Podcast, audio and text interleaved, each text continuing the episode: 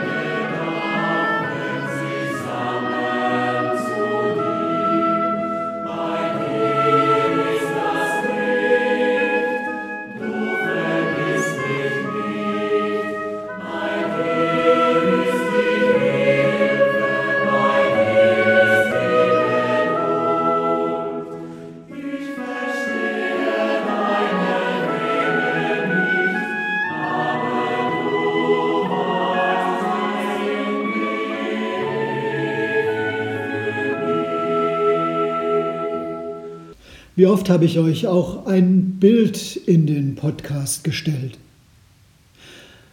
Auf den ersten Blick einfach nur ganz viel dunkelblau und etwas dunkelgrünes. Das schiebt sich so nach rechts oben und dort ist der einzige Fleck, wo es etwas heller ist. Auf der linken Seite oben ist es noch dunkler, wie wenn Nacht wäre. Irgendetwas scheint sich ins Helle zu drängen. Die tiefblauen Flächen die scheinen sich wie öffnen zu müssen. Die Kraft, die zum Licht drängt, ist wohl stärker.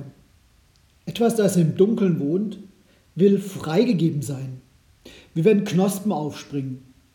Und in Verbindung mit Licht wird es dann auf einmal grün. Knospen springen auf. Das Motiv auf diesem Bild, das ich euch da eingestellt habe, erinnert mich genau daran und erinnert mich an eine uralte Begebenheit, die schon eine ganze Menge Jahre hinter mir liegt. Ein alter Mann in seinem Obstgarten hat mir mal Folgendes erzählt. Er sagte, weißt du, ich wollte ihn, und er zeigt damit auf einen großen alten Apfelbaum, ich wollte ihn immer wieder mal abholzen lassen. Aber jedes Mal habe ich gedacht, ach nein, der treibt wahrscheinlich doch noch mal aus. Und siehe da, er war zwar immer ein kleines bisschen später dran als die Jüngeren, aber einige Wochen nach diesen Gedanken, da habe ich gesehen, wie die Knospen heranwachsen, dicker geworden sind, wie es dann weicher wird und wie das erste grüne Laub so ein bisschen hervorspitzt und auch dann gleich die weißen Blütenblätter kommen. Und dann, ja, dann blüht der ganze Baum auf, Jahr für Jahr neu. Der alte Mann, er sinniert vor sich hin und hat dann weitererzählt. Weißt du, hat er zu mir gesagt, Es gibt nichts Schöneres als Apfelblüten im Frühjahr. Und dann das Summen der Bienen hier in meinem Garten. Diese weiße Pracht. Ich schaue drauf, wenn wir hier in unserem Garten sind. Ich atme auf. Wieder einmal setzt sich das Leben durch, sage ich mir. Und das freut mich so richtig arg. Der alte Mann, dem ich da begegnet bin, der hatte in Heidelberg so ein Obstbaumgrundstück, wie wir hier bei uns sagen würden. Es lag irgendwo in der Nähe vom Heidelberger Zoo. Und die Geschichte ist mir wieder eingefallen, als ich letztes Jahr in Heidelberg zum Kontaktstudium war und auf meinen Joggingrunden festgestellt habe, boah, hier sieht es auch völlig anders aus. Die Obstgärten, die damals hinterm Zoo waren, die sind alle möglichen Neubauten gewichen. Von der Uniklinik bis hin zu einem großen Parkhaus und wer weiß ich was. Nur noch ganz schmaler Streifen mit alten Obstbäumen. Einer, der war noch da. Für mich war dieser Mann damals ein adventlich gestimmter Mensch. Wir wissen es ja, jetzt im Winter in der kalten Jahreszeit, da sind die Bäume kahl. Die allerletzten Blätter, wenn ich zum Fenster rausschaue, die halten sich gerade noch so am Baum fest. Gras eher vergilbt als grün, Blüten alle abgestorben und wenn die Kälte dann auch noch die Insekten vertrieben hat, dann erlebt man sie höchstens noch, wie ich vor zwei Tagen, im Bad, als eine große Spinne sich ins Warme geflüchtet hat, nachdem das Fenster offen stand. Die frühe Dunkelheit, sie verlangsamt das Leben, zumindest in der Natur. Aber auch uns geht so. Wir fühlen uns eher immer schneller müde. Manche werden so ein bisschen deprimiert und wir sehnen uns alle nach den bunten Farben des Frühlings. Und so ist es ihm auch gegangen. Er war der Vater unserer Vermieter damals und er glaubte an die Kraft seines alten Apfelbaums. Und da hat er dann gespannt drauf geschaut, ob die Knospen tatsächlich wiederkommen. Und trotz seiner Gedanken, soll ich ihn mal endlich rausschmeißen, der hatte nämlich viele, viele junge Bäume auch in seinem Obstbaumgrundstück, hat er darauf vertraut, nee, der wird wieder blühen. Irgendwie war es eben sein schönster Baum, an dem er dann doch gehängt ist. Ach übrigens, gestern, da war der 4. Dezember, da stecken manche jedes Jahr Kirschzweige in eine Vase. Frisches Wasser braucht es auch noch, Winterlicht und vier Wochen warten. Mehr nicht. Irgendwann springen die Knospen auf. Der Zweig beginnt zu blühen und steht an Weihnachten in seiner schönsten Pracht. Rosa Blüten an einem kahlen Zweig. Frühlingsboten neben dem Adventskranz oder dem Weihnachtsbaum. Ein alter Brauch, der erinnert an einen anderen Menschen, an eine Frau, die man auch adventlich bezeichnen könnte. Eine junge Frau damals, Barbara war ihr Name. Christin war sie geworden in einer Zeit, in der man für dieses Bekenntnis sein Leben aufs Spiel setzte. Ihre Geschichte grausam genug, denn es war ihr eigener Vater, der über sie das Todesurteil sprach. Auf dem Weg ins Gefängnis, so erzählt die Heiligenlegende, verhedderte sich ein Zweig in ihrem Kleid. Und der Zweig, der da hängen blieb, den steckte sie in einen Becher mit Wasser. Und am Tag der Hinrichtung, da blühte der Zweig, rosa Blüten, zart und ganz hauchfein. Und sie soll gesagt haben, so wie du jetzt aufblühst, werde ich aufblühen in einem neuen Leben. Zwei Menschen, die mir da in den Sinn gekommen sind. Der eine schon recht betagt, die andere vom eigenen Vater verurteilt und den Tod vor Augen. Und zwischen beiden liegen Hunderte von Jahren. Was die beiden verbindet, in meinen Gedanken zumindest, ist der Hoffnungshorizont, in dem sie leben. Sie sagen sich, Leben setzt sich durch. So wie die Knospen aufspringen und anfangen zu blühen, jedes Jahr im Frühjahr neu. Und einmal eben auch für immer. Das ist das, was eben die heilige Barbara für sich erkannt hat. Man könnte also mit Fug und Recht sagen, Adventlich gestimmte Menschen sind hoffnungsvolle Menschen. Sie erwarten Gutes von der Zukunft, selbst wenn sie düster aussehen mag. Sie erwarten Gutes von Gott, weil sie ihn in der Zukunft sehen. Gott, der ihnen entgegenkommt und ihnen Kraft gibt fürs Leben. Und so schöpfen sie aus kleinen Zeichen Hoffnung und atmen auf. Übrigens, müsst ihr auch mal machen. Wenn ihr nach vorne schaut, dann hebt ihr den Kopf. Der Brustkorb weitet sich, der Atem kann fließen, ihr könnt richtig tief Luft holen. Und dabei fallen mir dann die Worte des Propheten Jesaja ein. Das Volk, das im Finstern wandelt, sieht ein großes Licht und über denen, die im finstern Lande leben, scheint es hell. Oder ich möchte es übertragen in eins unserer Weihnachtslieder. Es ist ein Ros entsprungen aus einer Wurzel zart. Und dann in der dritten Strophe heißt es, das Blümelein so kleine, das duftet uns so süß. Mit seinem hellen Scheine vertreibt's die Finsternis. Wahr Mensch und wahrer Gott, hilf uns aus allem Leide, rettet von Sünd und Tod. Ich möchte also sagen, adventlich gestimmte Menschen, die sehen Gott im Hier und Jetzt als einen, der schon da ist in ihrer Gegenwart, der ihnen eben Kraft schenkt. Sie wissen sehr wohl, wie zerbrechlich und auch endlich das Leben ist und wie mühsam es manchmal sein kann oder es uns manchmal auch nur vorkommt. Aber sie sehen Gott am Horizont weil sie den Kopf heben. Und sie sehen ihn als einen, der kommt, der Leben mit sich bringt. Einmal in Jesus Christus, immer wieder, jeden Tag, so wünsche ich uns, und einmal eben auch für immer.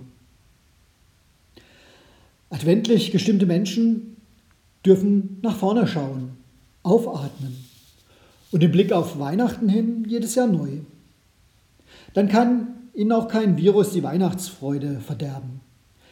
Dann lassen Sie sich verzaubern von der Wirkung liebevoller Zuwendung oder vielleicht von tatkräftiger Unterstützung, die Ihnen jemand schenkt. Dann hoffen Sie darauf, dass ein Wort der Liebe Angst überwindet oder dass so eine Kirschblüte einen einsamen Menschen tröstet und daran erinnert, neues Leben und neue Wege sind möglich. Gott kommt dir in deinem Leben schon entgegen, nicht nur erst ganz am Ende. Und ich finde, das ist doch der Hoffnungshorizont der Adventszeit. Und ich wünsche uns, dass sich dieser Hoffnungshorizont ausbreitet in den nächsten Wochen bis hin zu Weihnachten. Schauen wir also nach vorne, ihm entgegen und werden wir selber adventliche Menschen.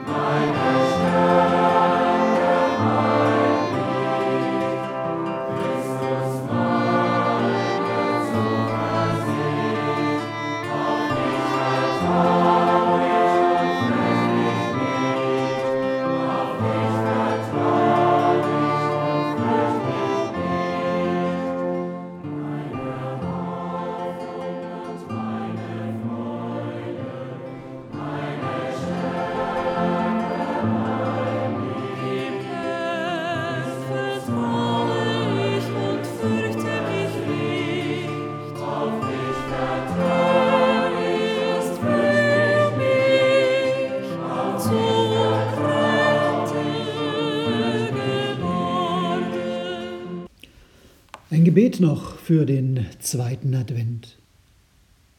Guter Gott, du kommst in diese Welt und willst hier wohnen.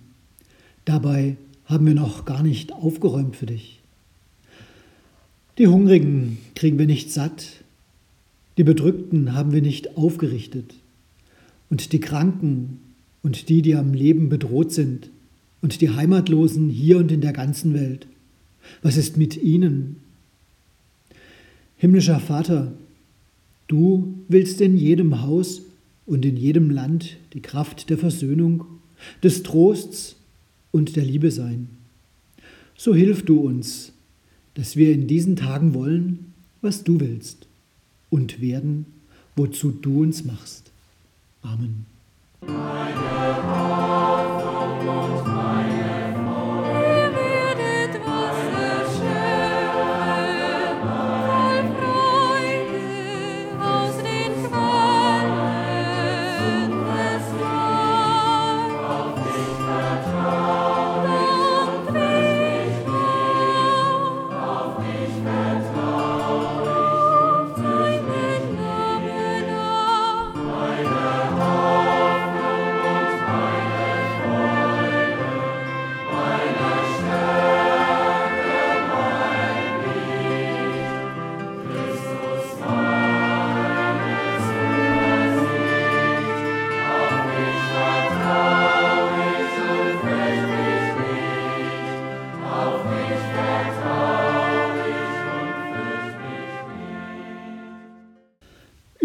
Live-Programm habe ich ja schon am Anfang erzählt, hier in Freistädt oder in Membrechtshofen.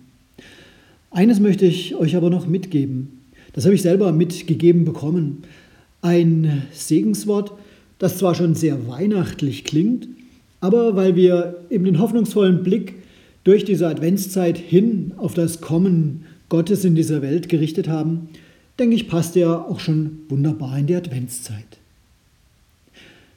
Wie der Stern über den Stall von Bethlehem stehen blieb, so möge Gott sein Licht auch über deinem Leben leuchten lassen. Wie die Engel den Frieden auf Erden verkündeten, so möge Gott Frieden auch deinem Haus und deinem Herzen schenken. Wie die Tür im Stall von Bethlehem allen offen stand, so möge auch Christus dir die Tür zum Leben sein. Wie Maria alle Worte in ihrem Herzen bewegte, so mögest auch du dich von Gottes Wort bewegen lassen. Wie Josef für Maria und das Kind sorgte, so mögest auch du dich der Menschen annehmen, die Gott dir anvertraut hat. Wie das Kind von Maria und Josef zugleich Gottes Kind war, so mögest auch du immer Gottes Kind sein und bleiben. Amen.